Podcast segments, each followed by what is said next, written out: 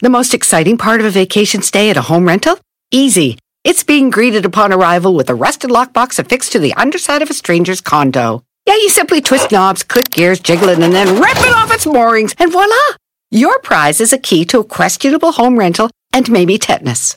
When you just want to get your vacation started by actually getting into your room, it matters where you stay. At Hilton, we deliver your key right to your phone on the Hilton Honors app. Hilton for the stay. Algunos les gusta hacer limpieza profunda cada sábado por la mañana. Yo prefiero hacer un poquito cada día y mantener las cosas frescas con Lysol. Las toallitas desinfectantes de Lysol hacen súper conveniente limpiar superficies como controles remotos, tabletas, celulares y más, eliminando el 99.9% de virus y bacterias. No solo limpies, limpia con Lysol. Para todos los que cruzamos y ya no nos vamos, hay que estar informados con la abogada Nancy Guarderas en Aguas con la Migra. En Don Cheto al aire.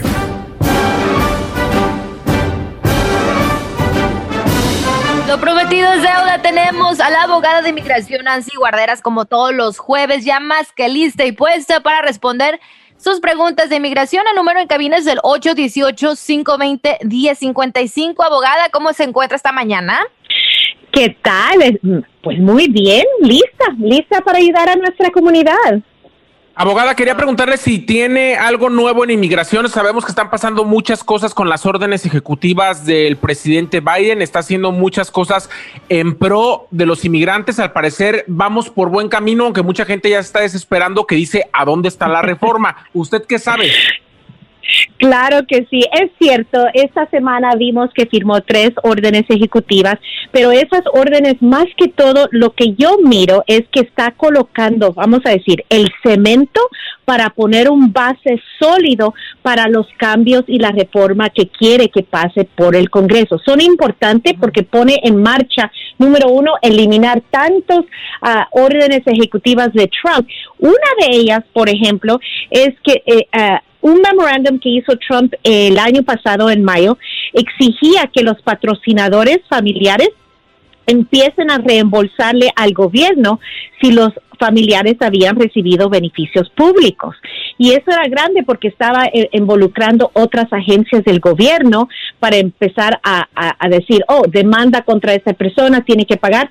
Pues Biden eliminó, rescinde ese memorándum, los patrocinadores no tienen que reembolsar al gobierno en esos momentos. Y eso, ¿por qué es importante? Porque creo que a veces los patrocinadores, los residentes ciudadanos no quieren firmar esa carta de sostenimiento y seguir el trámite y el proceso para sus familiares porque tienen miedo. Ahora, por lo menos, ya se eliminó. Pero estas órdenes hacen como un equipo de trabajo para empezar a hacer todos los cambios necesarios para eliminar las barreras que tenemos y hemos tenido. Entonces vamos a ver cambios, mucha paciencia, pero ahorita es el tiempo para empezar a, a prepararse para esos cambios. ¿Qué pueden hacer?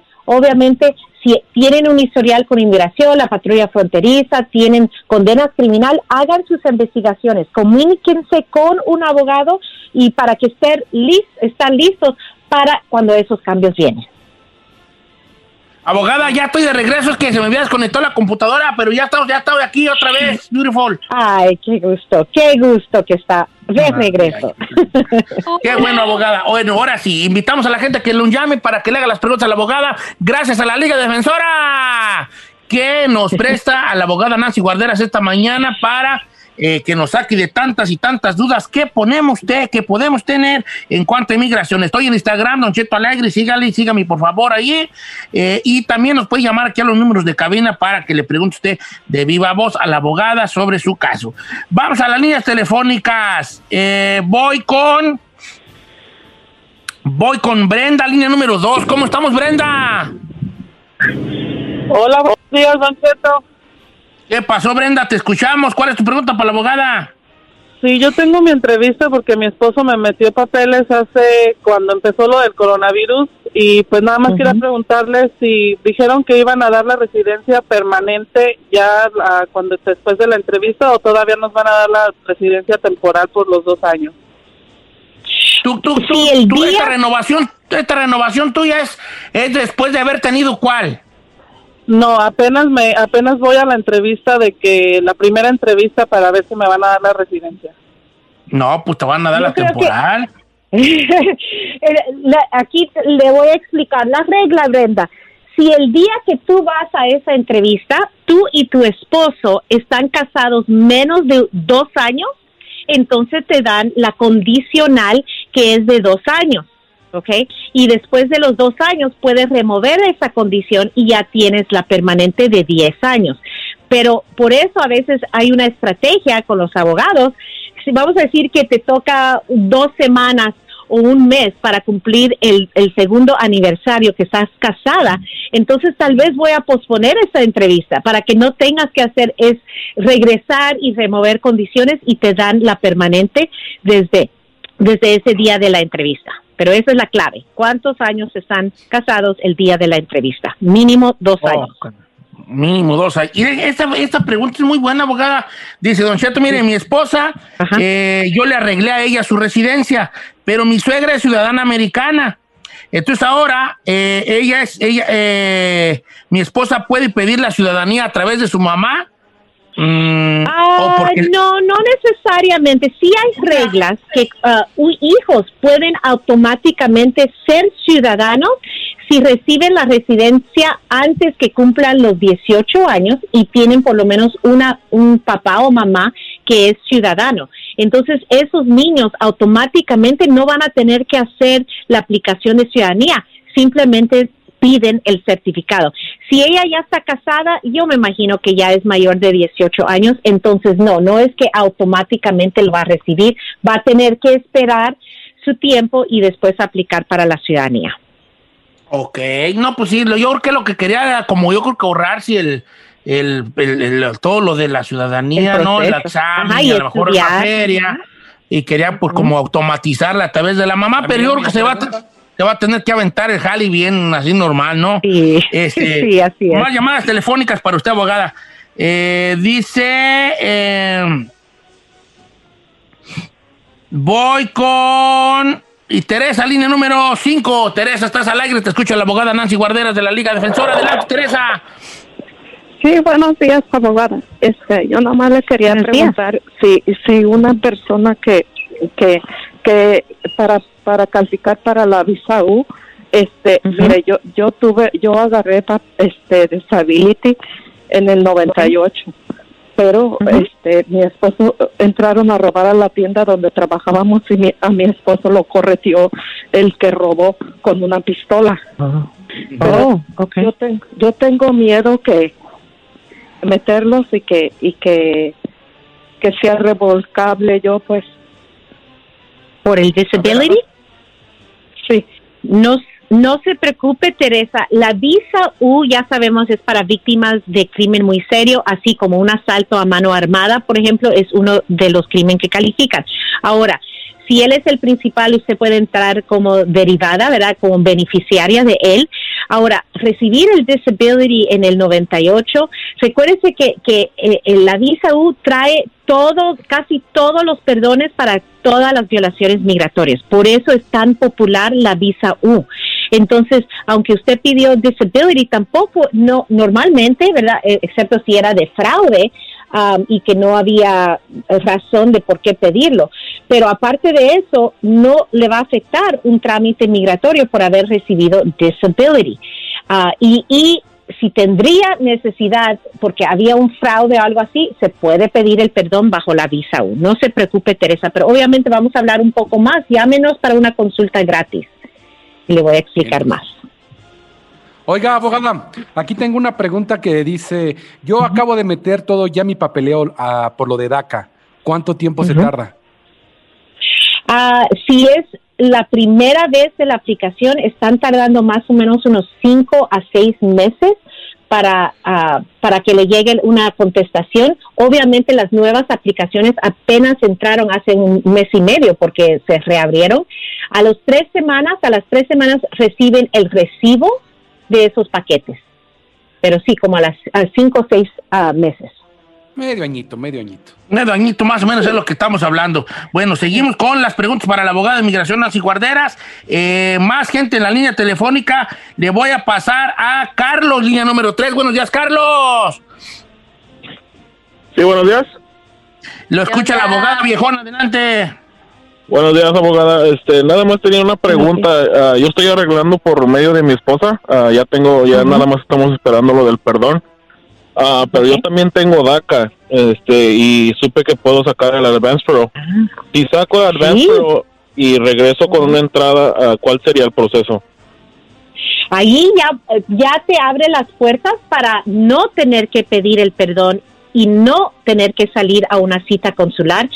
Si entras con Advance Pro, ya puedes hacer tu trámite de residencia aquí mismo en los Estados Unidos. Entonces es someter la aplicación de residencia.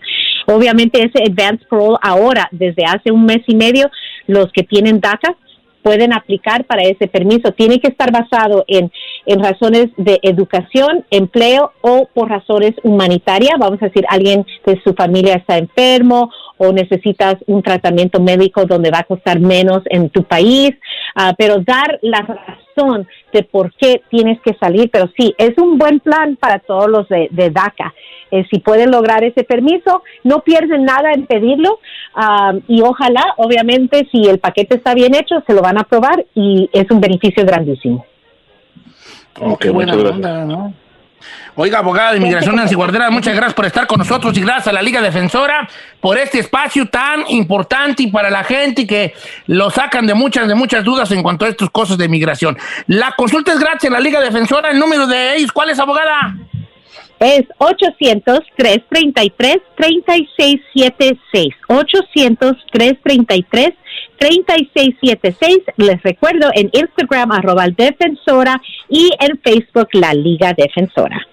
1-800-333-3676, la Liga Defensora, 1-800-333-3676, la Liga Defensora, 1-800-333-3676. Gracias, Liga Defensora, gracias, abogada Nancy Guarderas. Te amo, baby. Ay, ya me había preocupado, pensé que no iba a haber frase. No, pues es que no, es que, no. que se me apagó la computers. Ey, pero no tiene una, tiene frase. una Windows 98, pues ya Tengo un Windows 95, baby. Windows 95, baby. Eh, ahí nomás.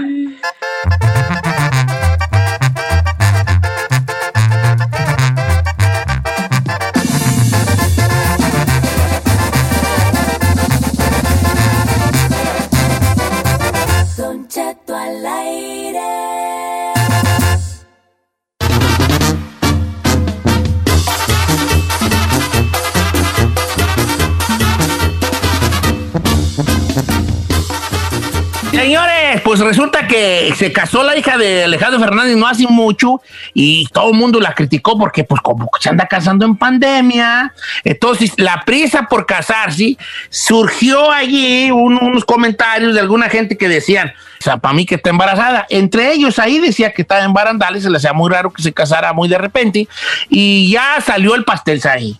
Don Cheto, no me despido a toda la gente que saquen su abaco, calculadora o un papelito para poner números o rayitas, pero es que el primero de agosto, Camila Fernández y Francisco Barba llegaron al altar tan solo tras nueve meses de noviazgo. Mucha gente se preguntaba por qué una niña de 23 años se quiere casar de forma tan apresurada en media pandemia, donde no puede invitar a todo el mundo, donde va a tener una fiesta limitada de 150 personas, cuando pudo haber sido de 900 o de 1000. Y bueno, lo decidió hacer así. Mucha gente decía, está embarazada. Todos los Fernández se dieron la tarea de negarlo, diciendo, claro que no, se casó por amor, por supuesto que no está embarazada. Bueno, pues Camila hoy aparece en la portada de la revista Hola junto a Francisco Barba, los dos anunciando que en abril nacerá su primera hija y si en abril nace y se casaron en agosto, súmenle ustedes, saquen cuentas y ahí está su respuesta, señor. Ay, cómo son de ¿Cuánto te paga Don Fernández? ¿Cuánto te paga Don Fernández? Oigan, pero estaba viendo fotos de la morra. Está feíta, ¿eh? No, no, no, no le salió bonita. Chino. ¿Eh? No, no la he visto yo. No está fea. Camila Fernández está guapa. No, está gordita. No está gordita, está embarazada. Estúpida. Las fotos que veo en internet no creo que sean embarazadas, güey.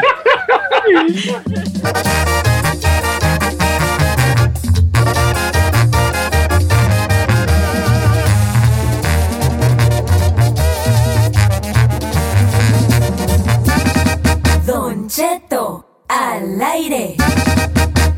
For the next 15 seconds, picture yourself in a small town. Historic buildings with galleries, restaurants, micro distilleries. Forested ridgelines on the horizon. Wide alpine meadows. Evergreen forests threaded with trails. Friendly locals eager to guide you. And if you're not quite ready to leave this fantasy, chances are you're our kind. And you should check out visitparkcity.com right away. Park City, Utah, for the mountain kind. En ATT le damos las mejores ofertas en todos nuestros smartphones a todos. ¿Escuchaste bien? A todos. A los que toman juntas de trabajo desde el celular y los que las toman desde la comodidad de su cama. A los que nunca traen funda y a los que traen funda cartera. A los que se tardan dos semanas en contestar y a los que contestan con notas de voz eternas. A los influencers y a los que tienen su cuenta privada. A los nuevos clientes y a los existentes. ATT le da sus mejores ofertas en todos sus smartphones a ti y a todos, porque conectar lo cambia todo. Las ofertas varían por dispositivo, sujeto a términos y restricciones. Visita att.com o una tienda para más detalles.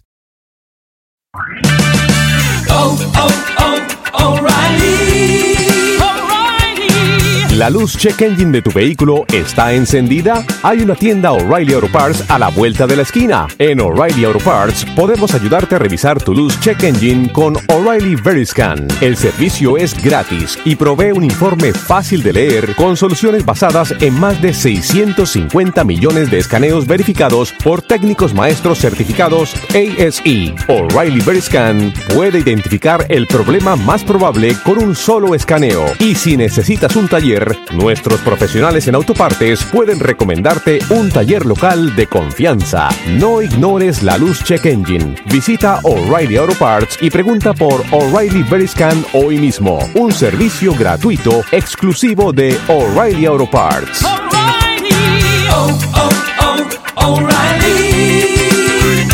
Auto Parts. Familia, Don Cheto al aire es presentado por McDonald's. Ay, me rogieron las tripas. Disculpe si se escuchó, pero estaba pensando en el McCrispy de McDonald's. ¿Ustedes ya lo probaron? Es un sándwich de pollo crujiente y jugoso que viene con unos pepinillos deliciosos y te lo sirven con salsita picante. Y si lo pides con un spray, pica más aún. Mmm, necesito un McCrispy ya. Ustedes que sí pueden, disfruten su McCrispy en McDonald's y pídalo por el app desde su teléfono.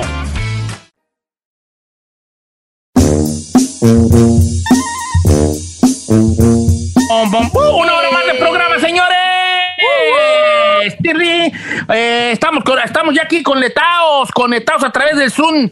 Eh, nos los estoy viendo a mis compañeros. Puedo ver ahí al chino que no le para el mendigo molino, vale. Vieran ustedes el chino cómo traga todo el programa, está mascando cosas, vale. Eh, ya estás comiendo otra vez, mendigo. Oh, estás no mascando todo el Mire, día. vitamina C, vitamina C. Ah, es una naranjita. Qué bueno, hijo, qué Mi bueno. mamá decía, enfermo que come y mea, Que el diablo se lo crea. que la pasas tragando todo el mendigo día. Hablándolo por lo claro. comer. Mi abuela decía otra también muy buena que era, eh, mi abuela decía, ay, ay, y Sí. tragándome lo que hay. O sea, como, como que no andas tan mal, según tú muy triste, pero trague, trague, no. Entonces está el chino, ya está aquí mi amigo el chino, está la bella, y siempre, boh, en la pista número dos, y Saí García. Ay, Solís. no. ¿Cuál Vamos pista? a regresar el cassé, vamos a poner el cassé de nuestra infancia, de nuestra vida, y vamos a regresarlo. Y vamos a, efectos a tan que- perros? Nos trae unos efectos bien perros con la lengua, algunos efectos muy perros. Este, vamos a regresar el cassé a la siguiente pregunta de hoy. Es, ¿qué te hacía, qué te daba miedo de morrillo? ¿Qué te asustaba de, de chiquillo a ti? Puede ser una historia, puede ser un suceso o puede ser una persona, pero hay algo, todos tenemos algo que nos asustaba mucho de morrillos. Tiene- puede ser un lugar también, Don Cheto. Puede ser un lugar, por ejemplo, puede ser un evento, por ejemplo, a mí me asustaba, asustaban las tormentas. Y ya les he platicado esa, Sí. esa leyenda. A mí me asustaban mucho las tormentas. Yo miraba que, estaba, que iba a llover fuerte y, digo, y cállate, vale, no me cállate. Me asustaba mucho.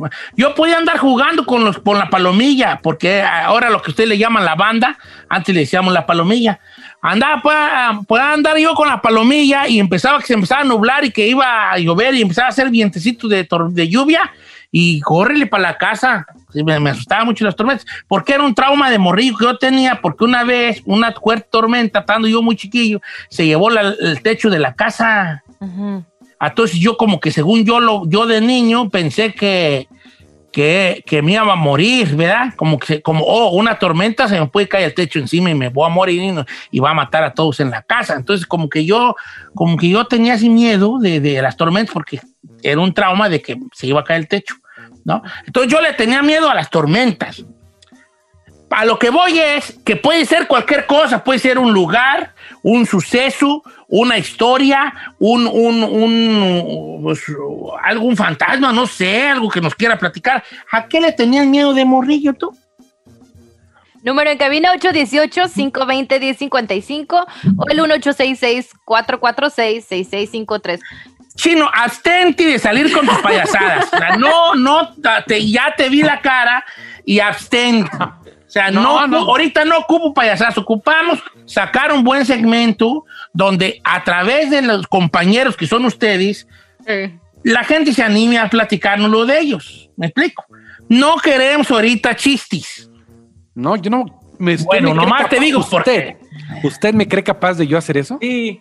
No, no te creo capaz de decir un buen chiste, es para empezar. Pero sí te creo capaz de tratar de ser chistoso cuando no es necesario. No, señor. Yo Al tengo contrario. miedo ya. Venga, ¿a qué le tenías miedo de morrillo? Ok. Yo empiezo al, al viejillo debajo de la cama. A ver, ¿cómo estaba esa leyenda? Bueno, no sé si sea leyenda, pero yo de morro, eh, una vez acostado en la cama, ya de cuenta que yo brinqué. Y por abajo de cuenta que como que me hicieron al, al colchón así. Le- como que me, re- me hicieron réplica del brinco. Como Ajá, que te dije, rebotó, pues. Ajá, haz de cuenta como que me contestó. Y yo dije, no, no, no, espérate. Y volví a brincar y me volví a hacer réplica. No, hombre, salí de la, del cuarto corriendo y mis hermanos me decían, es el viejillo debajo de la cama. Y de ahí toda mi juventud, yo no me podía agachar. Toda así, mi niñez aga- agar, que se me iban los zapatos abajo de la cama o algo, yo me levantaba, brincaba y corría al baño y no. Pero no. ¿qué, qué, qué sentías tú? ¿Cómo, cómo, cómo visualizabas tú a- al viejillo debajo de la cama? Pues eh, un viejito así sin dientes, así con garras, así, ¿verdad? no, más bien, así con garras, no sé, de- sentí que me iba a llevar a algún lado, me iba a matar, pero nunca se me olvida eso de que alguien, o yo no sé cómo güeyes fue, que me hacían réplica de, de, de cuenta que yo brincaba y me replicaban. Dije otra vez, dije no, ni más. Fueron años, Ese viejo. trauma, ese trauma se cura estando con un viejito arriba de la cama. No, Con te un- creas, que lo van a pensar en mí.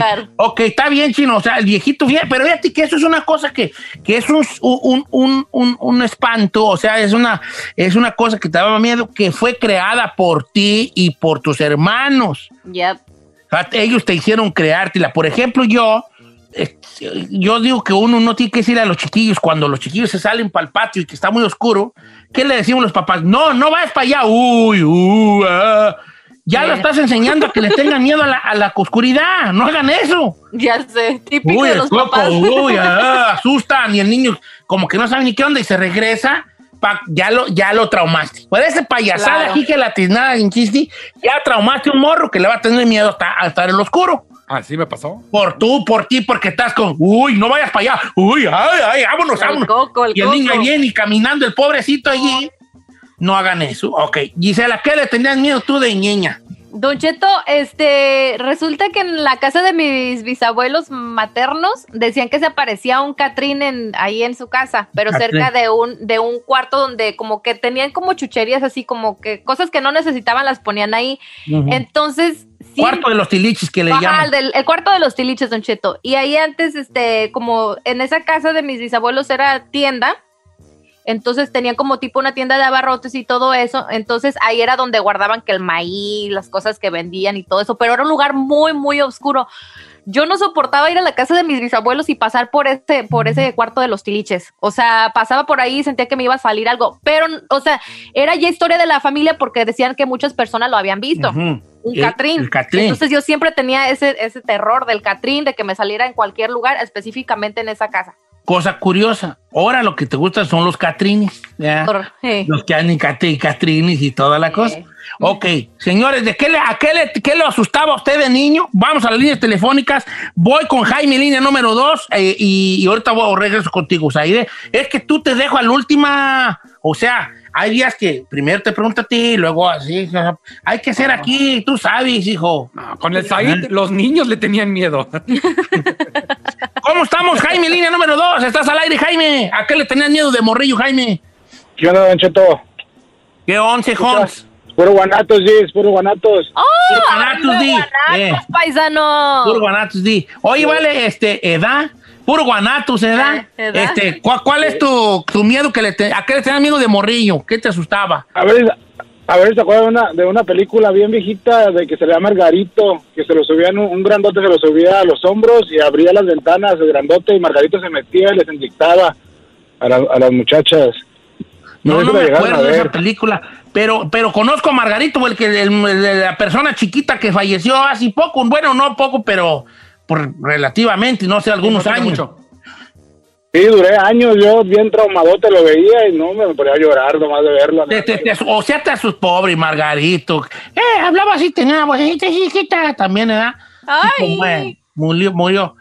De hecho, hay hasta un meme de él, ¿no? Una imagen donde está como parándose de la cama con muchos tubos así en el, como con oxígeno y, y- y ese- esa, esa imagen se usa como un meme, como no lo hagas, así como, espérate, no. No, como que te está tratando de detener al último momento. Ok, entonces a Margarita, fíjate qué cosas, ¿no? Del, del, de cómo, cómo el, el- el miedo este, llega de maneras inesperadas, no necesariamente con, con lo que nos han enseñado con- o, lo- o- o- o con algo necesariamente paranormal, incluso es una persona. Hay gente que le tiene que, que, que su pavor de niños era un payaso que hacía reír a todo el rancho, menos a ti. ¿Edad? Ayali, tú. Said, voy contigo, hijo. No Señor, te- yo quiero preguntarle, yo quiero preguntarle a usted o a la gente que nos escucha si en algún momento habían escuchado de los emparedados de Morelia. No, a ver, platícanos esa leyenda. Ponme Eh, música ahí de Misterio Ferrari, porque si va a aventarse una, una, un, un jueves de misteria. Un jueves de misteria. ¿Verdad? El chino es jueves de titerios, ahí ves jueves de misteria. Adelante. Don Cheto, pues yo tendría más o menos aproximadamente siete años cuando por un- una situación familiar nos fuimos a vivir a la casa del centro. Eh, las casas que generalmente hay en el centro de Michoacán son casas eh, pre-independencia que generalmente crearon los españoles o hicieron los españoles como sus casas de fin de semana. De hecho, eh, una de las ciudades que más se parece a, a España en México en general dicen que es Morelia, justamente porque los virreyes lo ocupaban como eh, sus casas de fin de semana, sus casas de campo o sus casas para vacacionar. Estas casas que están dentro de toda la calzada, la avenida Madero, Don Cheto, bueno, pues son casas de cantera rosa, muy grandes, pero justamente en épocas donde eh, llegaron los españoles, después llegó la revolución, pues había muchos lugares o conventos de monjas. La cuestión es que dijeron que cuando llegaban justamente los revolucionarios o los españoles, hacían un violadero de monjas. Y, y después incluso se habla de que los mismos padres, algunos queriendo saciar sus instintos, pues tenían sexo con las monjas. Y al llegar después de nueve meses la hora de, de parir de las monjas, pues no querían que hubiera niños porque eran conventos donde decían, pues de dónde salieron si las, las, las madrecitas supuestamente son vírgenes puras y santas. Entonces lo que hacían, Don Cheto, es sacarle a los chamacos vivos y emparedarlos o ponerlos en las paredes con cemento y ahí es donde los niños se morían. Oh, fíjate, yo pensé que ibas a contar algo de estúpido de yo. Yo también. De algo que era como con sándwich. Era que sí, No, como los sándwiches. idiota. Entonces, hay un montón de casas en Morelia, Michoacán, donde ve- veías tú la pared de, de cantera rosa enorme y veías hoyos de cemento. Entonces dicen que en esos hoyos están los niños emparedados de Morelia. Eso también en Zamora se llegó a decir, en Zamora, Michoacán. No Que sí, cómo no. Eran hijos de las monjas que habían sido abusadas, violadas o que incluso habían tenido copulación o coito con los sacerdotes. Sí, sí, sí. sí. Oye, vale. Es- y entonces tú tenías miedo como pasar. eh, La cuestión es que en esa casa donde yo llegué a los siete años, Don Cheto, Había hoyos. más de tres cuartos tenían hoyos de cemento en las paredes de cantera. Entonces, tú tenías que caminar o salir del cuarto y pasar y cruzar todo el patio para poder ir al baño. Yo a los siete años, todas las noches, me empecé a hacer pipí en la cama, Don Cheto. Hijo de la merda, Pero mamá. es justamente porque me daba miedo salir en las noches, porque cada las noches que yo quería ir al baño o salir de mi cuarto, pues escuchaba ruidos y me daba miedo y lo único que pensaba era en los niños emparedados. Y había momentos, Don Cheto, donde tú estabas a la oscuridad de la no- noche y con un silencio sepulcral y se escuchaban llantos de niños. Ay, allí mismo arranco, loco, yo de allí. ¿Cómo? Yo soy bien miedoso, vale. Fíjate qué cosas de la vida, cómo todos nuestros traumas de- o nuestros, nuestras cosas, cómo de grande los, los, los, los magnificamos. O sea, tú le tenías miedo a esos hoyos tapados. Ahora no le tienes miedo a ningún hoyo. Entonces va- vamos a, mira, vamos a leer algunas de las cosas. Mira. Fíjate lo que dice aquí. Dice, Don Cheto, ¿cómo, cómo está? Mire, mi papá, de, cuando nosotros estábamos niños, él salía a trabajar. eh, y, porque él trabajaba de noche. Entonces una vez descubrimos que cuando mi padre se iba a trabajar, había un hombre que nunca supimos quién era, que se brincaba a la barda y nos espiaba a través de la ventana. Entonces nosotros tuvimos toda, la, toda nuestra infancia miedo al hombre que, que nos espió esa vez por la ventana como temiendo que iba a venir. Pues con decirle que todo, toda la vida yo de niña, cuando mi papá se iba a trabajar, yo lloraba por el, por, porque había un trauma de un hombre que se metía ahí. ¿No andaría trastejando el viejón tú? Creo que sí. ¿Qué ¿no? crees? Es que en los ranchos así pasaba, hija. En los ranchos no es, no es, no, no es porque la mamá andaba de, de Cusca, no. Había señores que decían, fulano, fulana está sola, deja ir allá a, a trastejarle, a tocarle, pues, ¿verdad? Y a, a proponerle co- cosas indecorosas, porque pues luego está una creencia bien estúpida en los ranchos de decir, está sola, para mí que quiere. Neta, en los ranchos sí, así No pensamos. manches, Sí, está sola, para mí que quiere. Entonces a lo mejor el vato andaba allí, como pensándole en su mente que a lo mejor la mamá quería algo ahí, ¿no? Que, que nada que ver. Dice, dice Don Cheto, ahí en mi rancho hacían una cosa que era una danza. Mis abuelos se ponían máscaras y traían un látigo. Oh, sí, los pastores, los pastores, claro, los pastores. Y a mí me daba mucho miedo uno que era una máscara de, de vie- de viejito que traía un látigo. N- No, te voy a decir aquí, Bere- Berenice Herrera, no. Resulta que en los pastores, las pastorelas de rancho, ¡eh, los pastores! Están los pastores, ¿no? Que se visten con esos, con los, los sombreros, con cascabeles y cosas que suenan y unos listones que cuelgan y todo. Esos son los pastores. Y luego están los diablos con los que hacen las letanías. Mira que na, na, na, y allá hacen las letanías con los diablos. Entonces están los pastores, pero también están los diablos. Y luego, y los diablos traen unas máscaras, se visten todos de negro, traen unas máscaras, se amarran un paño acá en la ca- cabeza y se pone una máscara que es de Luzbel, Belial, Belcebú y todos ellos, ¿no? Y están el ángel o dos ángeles regularmente que también tienen en la pastorela que hacen los ángeles, pero hay un, hay un tercero y un cuarto eh, eh, este, personaje en las pastorelas. Que uno es el Bartolo, no, a lo mejor le dicen en otro rancho diferente, pero el Bartolo es una máscara de hombre con una, con una va, con va- como con barba y bigote negros, y ese trae un látigo, el Bartolo trae un látigo. Entonces uno lo- lo- de morrillo los iba a cucar y el Bartolo te latillaba, te latillaba. Y el otro personaje es el ermitaño. El ermitaño es un eh, túnica, máscara de viejito y un y trae una un bastón en- eh, que, que termina en, en, en, U para y ese lo que lo que quiere es engancharte de las patas y darte el jalón para tumbarte. Entonces uno de morrillo iba a las, iba a las pastorelas a cucar al Bartolo y al, y al, y... y No, y- usted iba, Ay, yo no íbamos allí, entonces el chiste era que te agarraba la pata y te jalaba y te tumbaba y el otro te daba un chicotazo. Ajá. Entonces, esta mujer, mujer le tenía mucho pavor a el Bartolo y al... Oiga, ¿quién era Ay, Rosita no, horror. Verduzco? Rosita Verduzco era un personaje de la ciudad de Zamora, Michoacán, que tenía un albergue de niños que se llamaba Mamá Rosita, y de hecho se conocía como Mamá Rosita. Entonces ella agarraba niños que abando- abandonados y los metían en el albergue, pero y después los ponía según la gente, y de hecho fue muy polémica en Michoacán y aparte muchas autoridades la protegían, pero hay una historia negra detrás de, de Mamá Rosita Verduzco, ¿no? Entonces decía que había muchos abusos de infantes dentro de su centro.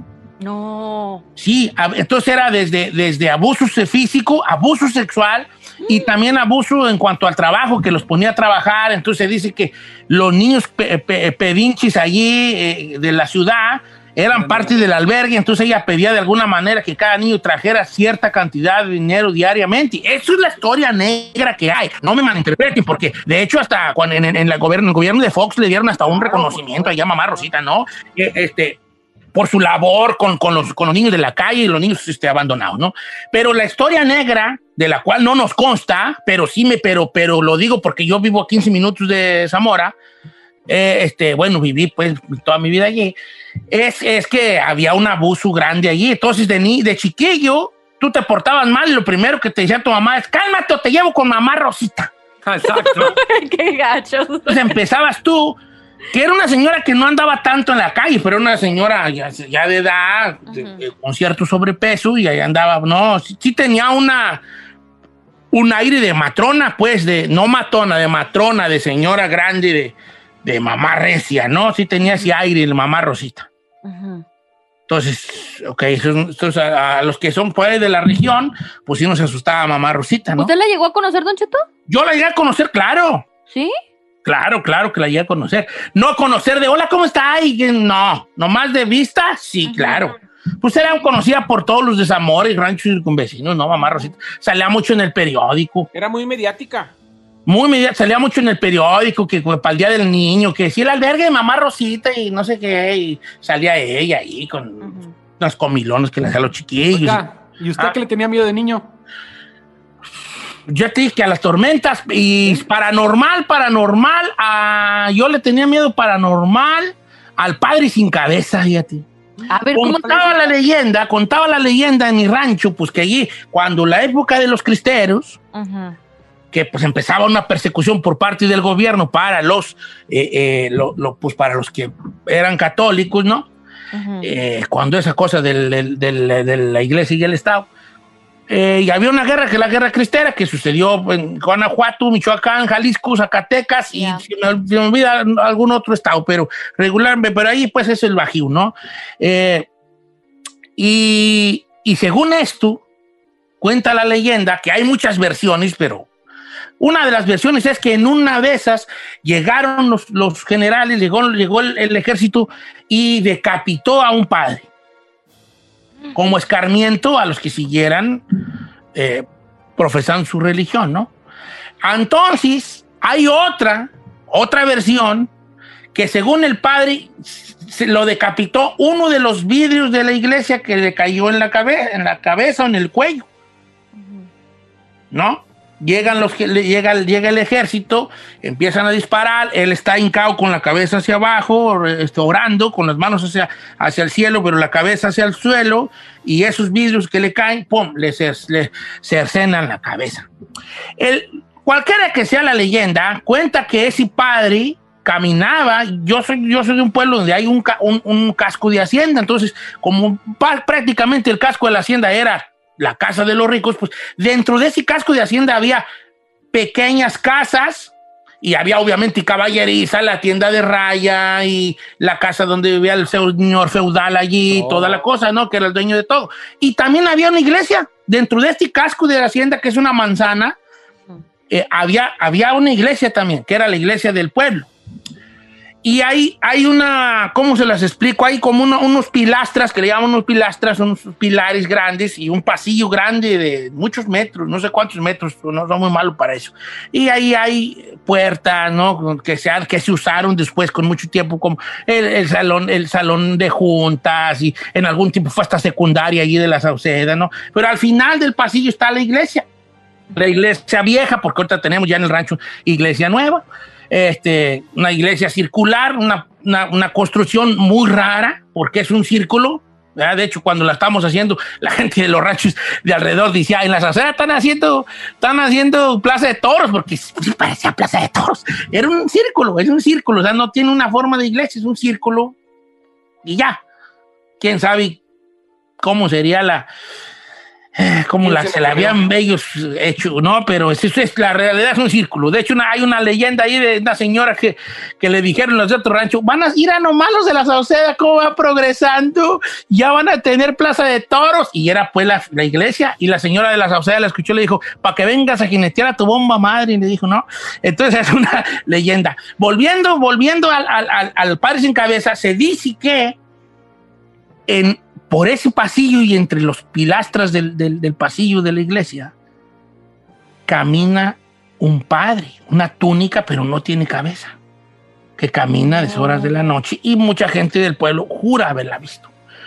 La situación es que en ese mismo lugar, también en, las, en el pasillo de la, de la, de la iglesia, también han visto a otra mujer por alguna razón a mí me daba más, miedo el padre sin cabeza que otra mujer que más gente había visto que también bajaba las escaleras este, este espanto. Pero yo sí le tenía miedo. Cuando andaba yo por ahí de callejero y que ya venía y era noche y que me tocaba pasar por la calle donde estaba la iglesia, pasaba corriendo. Cerraba los ojos y corría. Antes no me caía, ¿verdad? Cerraba los ojos y corría porque tenía miedo de ver el padre sin cabeza.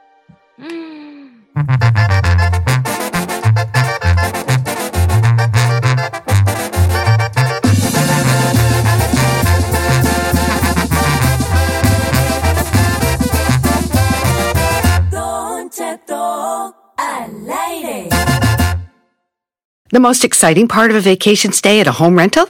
Easy. It's being greeted upon arrival with a rusted lockbox affixed to the underside of a stranger's condo. Yeah, you simply twist knobs, click gears, jiggle it, and then rip it off its moorings, and voila! Your prize is a key to a questionable home rental and maybe tetanus. When you just want to get your vacation started by actually getting into your room, it matters where you stay. At Hilton, we deliver your key right to your phone on the Hilton Honors app. Hilton for the stay. Algunos les gusta hacer limpieza profunda cada sábado por la mañana. Yo prefiero hacer un poquito cada día y mantener las cosas frescas con Lysol. El limpiador de inodoros Brand New Day de Lysol limpia y desinfecta el inodoro y el cepillo, eliminando el 99.9% de virus y bacterias con una fragancia que lleva tus sentidos a un paraíso tropical. No solo limpies, limpia con Lysol.